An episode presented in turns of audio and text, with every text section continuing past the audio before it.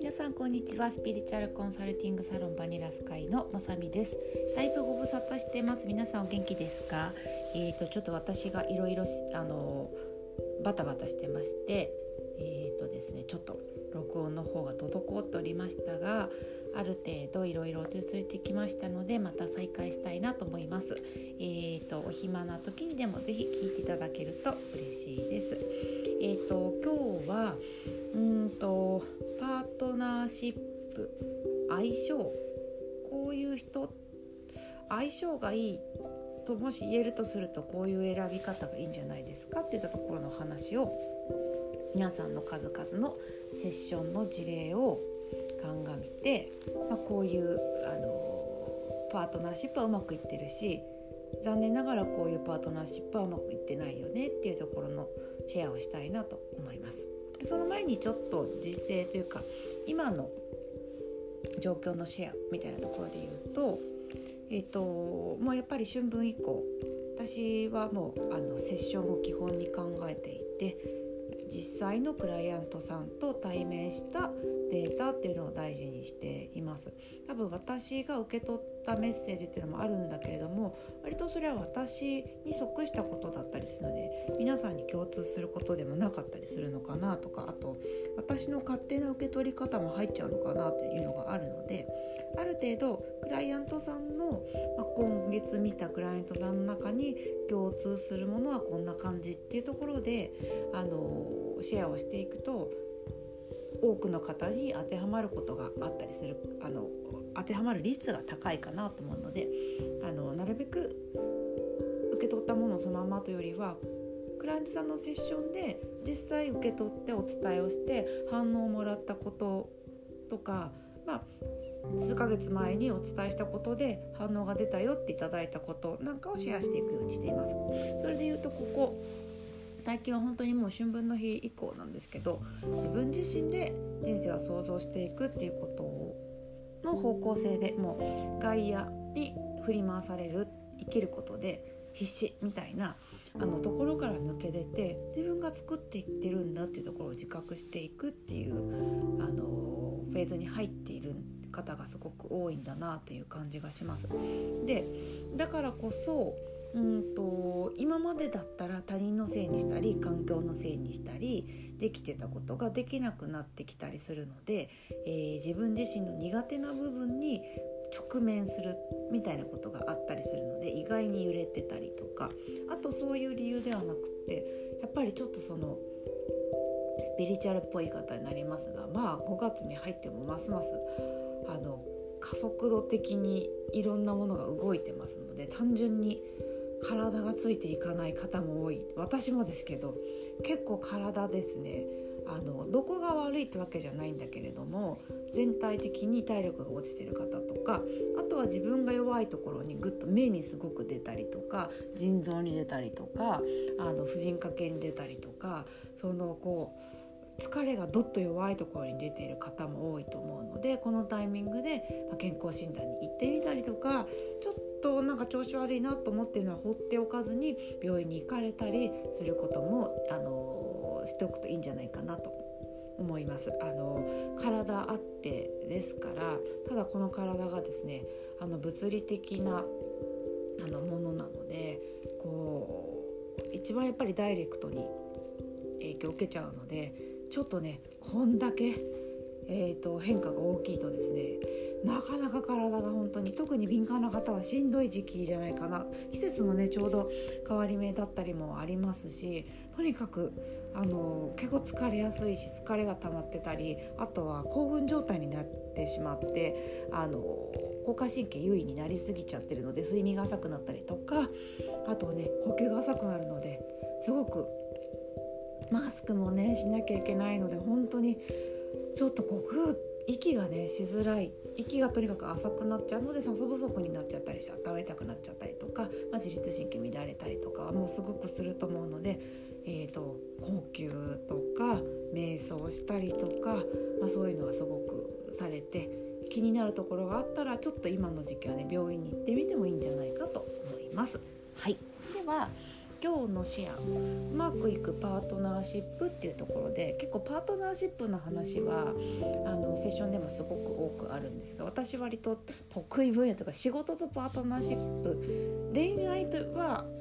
あれな恋愛というよりはもう家族になったりとか、まあ、結婚って形を取らなくてもこの人と一緒にやっていくっていったところで課題が出てきてどう解決していくかっていうのは割と得意というか好きな分野でお手伝いすることもすごく多かったり割とクライアントさんでも成果が出ているところだったりするかなと思います。で、えっと、ここはちょっとあの相性占い的なものを否定するわけではもう全然なくてまたジャンルが違うと思ってください。私のセッションは割と聞いてくださってる方分かってらっしゃる分かってくださってると思うんですがあんまりスピリチュアルじゃないというか課題の抽出と課題解決の指針をいわゆる霊感で取っていくだけなのでお伝えすることは結構現実的なことをお伝えするのでなんか霊的なこれを改善しなさいとかこんなエネルギーでどうのこうのって話があんまりなかったりするのでってることは割と当たり前のことになっちゃうかもしれないんですけれどもただ、まあ、霊的な視点で見てもここ大事だよっていうところをお伝えしたいんで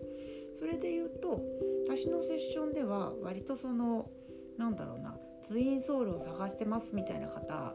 とか前世のご縁を感じるのでこの人と絶対一緒になりたいみたいな方に対しては割とレなんていうのかなもうちょっと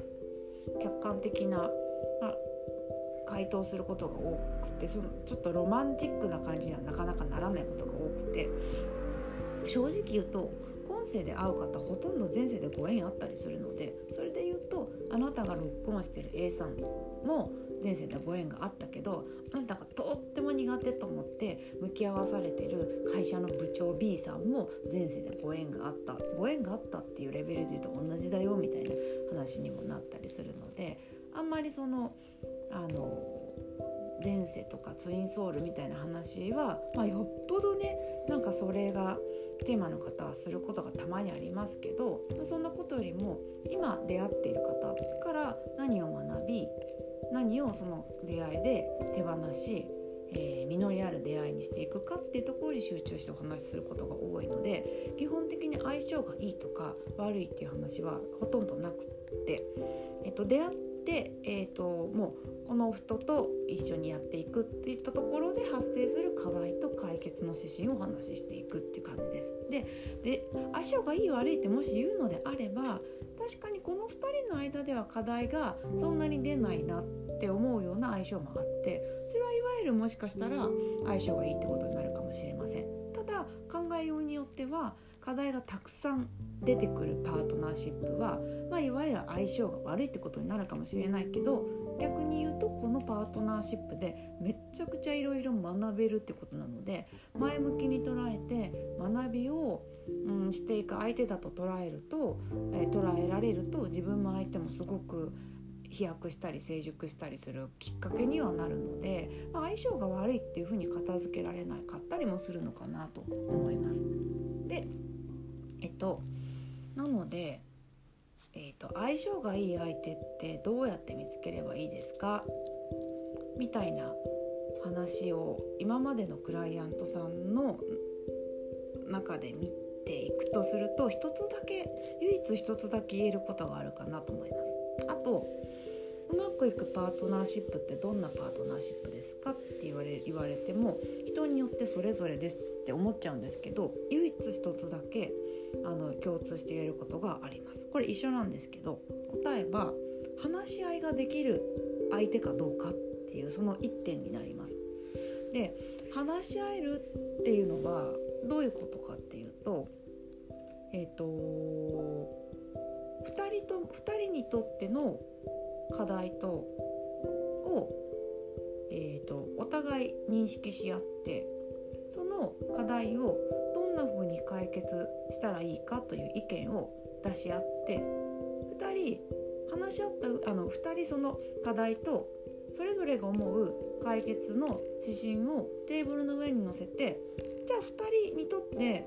まあ、どれがいいのか。お互いにとってベストが絶対一緒ってわけないので違う個人が一緒に住んだり暮らしたりしてるわけなので、まあ、お互い譲るところ譲れるところは譲り譲れぬところは譲らず、まあ、その調和点を探るという共同作業が、えーと、普通にできる相手だったりその人にとその人の前だったらそういうことができやすいかどうかっていう話し合えるかどうかっていうのがすごい大事だと思います。感性が似てるとか顔が好みだとかなんだろうな大事にしたものが一緒とか好きなものが一緒嫌いなものが一緒っていろいろあると思うんですけどそんなもの変わりますからあの人ってこうどんどん成熟したり成長したり、まあ、逆に後退したりすると大事なものも変わるし価値観も全然変わっていくし好きなものだって変わっていくしその時に変わるものだけであの結びついているとですねあのやっぱり最初の頃と状況変わってきますよね。なのでそういう時に話し合うことができれば2人にとって今一緒にこう歩んでいくにあたっての課題が見つか見つけられてでその課題の解決の指針をお互いが出し合えてどうする？っていうことで、うんと、2人にとってベストの選択はまあこれなんじゃないの？っていうところを一緒に共同作業して決められて進められれば何が変わろうと一緒にはやっていけるのでこの話し合えるかどうかってすごく大事だなと思います。えっと、話し合うことって実は結構この話し合うことができているカップルは本当にどんな状況でも割とうまくい割とというかほぼうまくいってます逆に言うとあのとってもいい中ですごくあのお互いこの人でなきゃっていう感じで進んでらっしゃるクライアントさんは100%この話し合いができます。で、まあ、なかなかパートナーシップがうまくいかない方とか表面上うまくいってるけど悶々としてる方はこの話し合いができてないってことがほとんど、まあ、ほぼそうですね。はい、では話し合えないと何が問題があるかっていうと課題共有ができないので課題が解決できないっていうことになります。で、まあ、もうこので人と人が暮らすと絶対課題って出ますあと1人でも課題って出てくるじゃないですかなのであの課題が絶対出てくるので同じチームとして課題の共有ができてなくて、えー、と一緒に課題解決に向けて動けないと絶対歪みは出るのでやっぱり話し合いは絶対大事になります。で話し合えない理由っていうのがいくつかあります。で、えーと、細かく上げていっちゃうとすごい長尺になっちゃうので本当にあの多い順に上げていくとまずパートナーシップ相手と自分が話し合えない以前に自分が自分を分かってない方は話し合いができません。なぜならモヤモヤしてるそのモヤモヤは何かを自分が分かってないのに他人にそれを説明することってできないので自分さえも分かってない自分のモヤモヤを相手に分かれっていうのはとっても暴力的な発想なのでそれは無理なんでまずは自分がこのパートナーシップに今何をモヤモヤしていて何をどう解決したいのかっていうのをやっぱり理解しなきゃいけないので散々どんのテーマでもお話ししてますがやっぱり自分を観察する自分を知る自分の体、えー、感情がどんな風に今揺れてたり感じてたりするのかを理解するっていうことがまず自分という領域の中で大事になります。自分がわからないのに他人に分かってもらおうとするのはとってもあの無理なお話なのでね。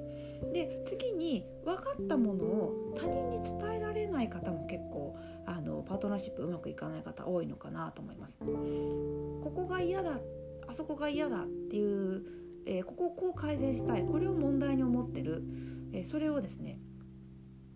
相手が理解できるように伝えられない方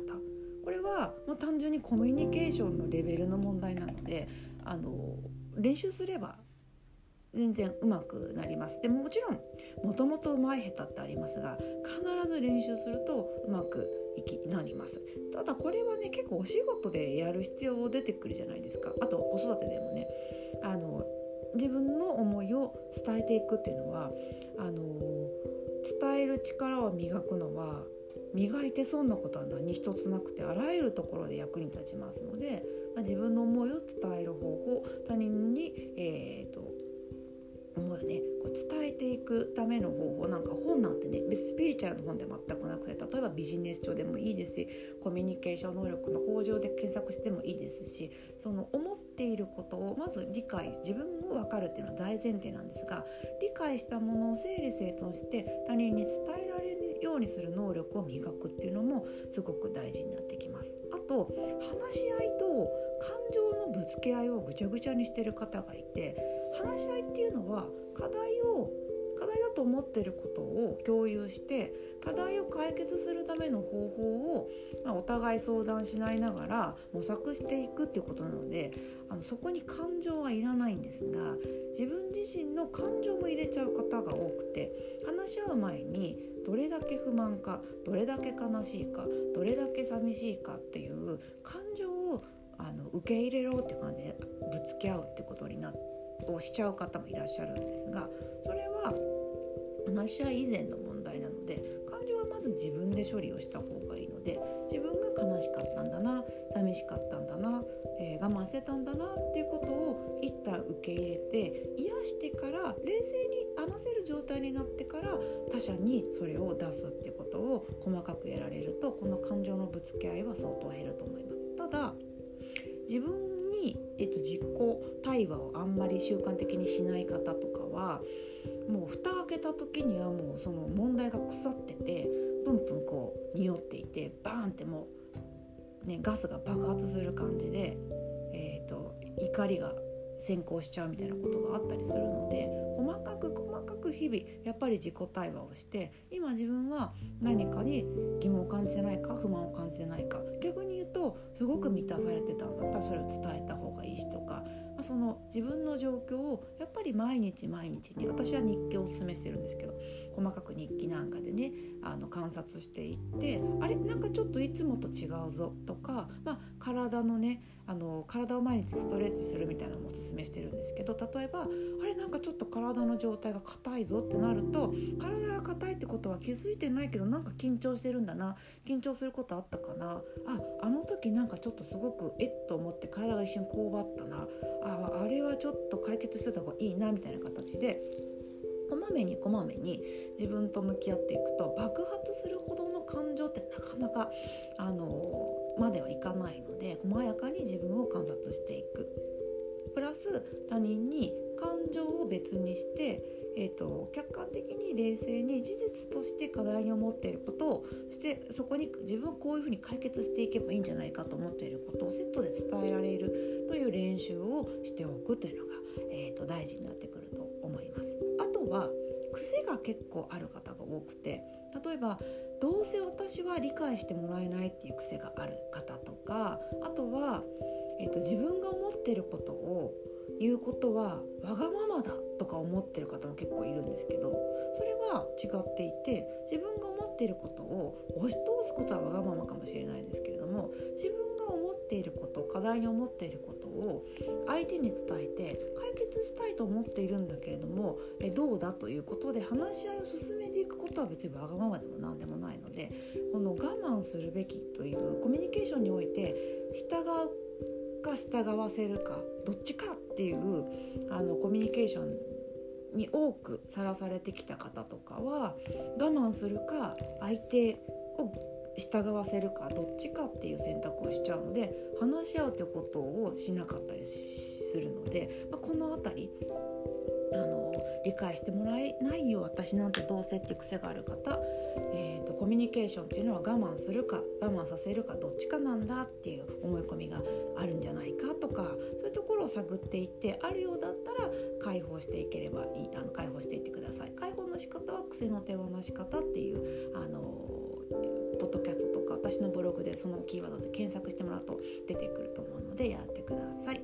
で最後にまあとはいえ相性のいいという意味で言うと自分にとって話し合いをしやすい人っているはずなのでそういう方はねすごく大事にしたりあこの人私にとって話し合いしやすい人だなと思うとちょっとあのもう少しあの何て言うのかこのご縁は大事にしようと思ってもいいんじゃないかなと思いますよ。で話しやすい人っていうのは本当人によってね全然です。A さんにとってすごい話し合いがしやすいんだよねっていう相手は私にとって全然だったり私まあうちのあの夫とはもうすごく話しやすいんですけどでまあ19年ぐらい今結婚してるんですけどいろいろ、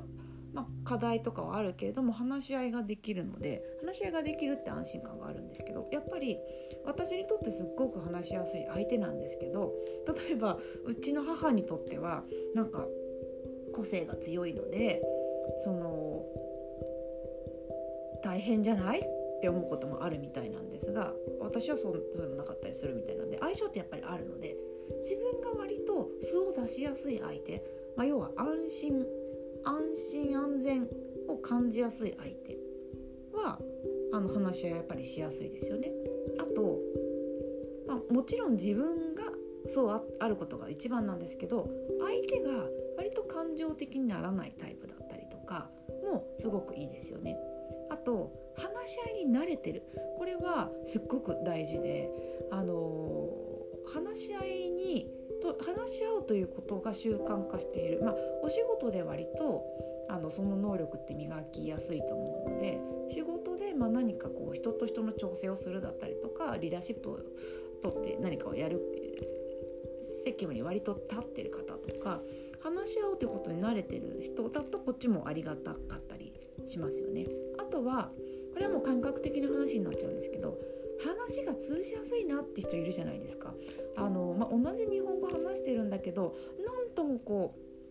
う感覚がちょっと違うなっていうよりはあの同じリズムというか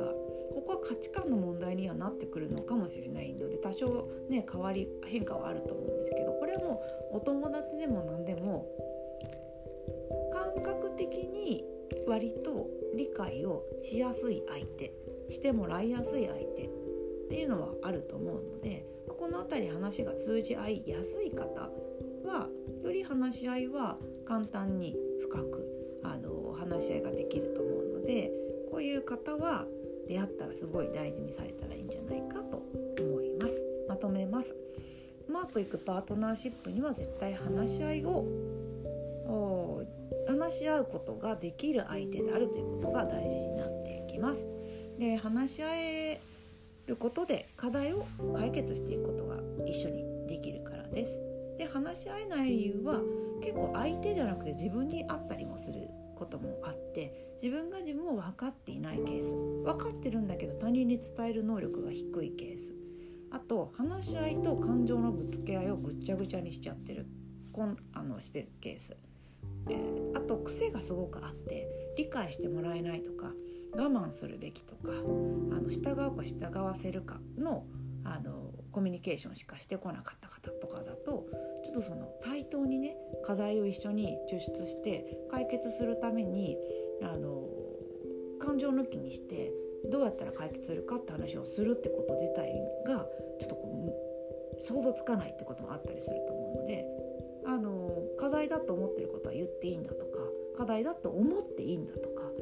課題っていうのを相手を責めずに課題だと思ってニュートラルに伝えるっていうことを磨いていくってことをされて、まあ、癖もね取りながらやっていかれるといいと思います。話しやすい人っていうのはとはいえその上でいます。まあ、逆に言うとコミュニケーション能力その話し合いっていうことの能力自分を理解する、まあ、自分を理解していくと結構他人も理解しやすくなってくるので自分を理解する感情とあの考えている。感情をこうセットにせずに重い課題を客観的に冷静に、えー、人に伝える能力。人から引き出す能力。磨いていくと割といろんな人とうまくやっていけると思います。はい、なので出会いの幅も広がると思います。はい、なので、まあ、話しやすい人っていうのはあの、まあ、自分自身がコミュニケーション能力上げれば自分自身がたくさんの方にとって話し合いをしやすい人になるので、まあ、それだけ世界が広がるってことにもなるんですがというやっぱり人って個性があるのでなんかすごい安心感を感じる人、まあ、感情的にこの人といるとならないな。あと相手が感情的ではない人、えー、話し合いに慣れてる人。話し合いが大事だという認識がある方。話の感覚が通じやすい方っていうのは、言ってしまった相性が良かったりするのかなと思います。はい、なので相手を変えることはできないので、まあ、あのもうすでにパートナーシップがあって話し合いがちょっとうまくできないっていう方は自分が自分をちゃんと分かってそれを他人に伝えられて感情と思考をちょっとこう整理するっていうことと自分のコミュニケーションの癖っていうのを一生懸命取っていくと片っぽができると片っぽがそれを引っ張ってパートナーってすごく共鳴するので相手が変わるってこともありますから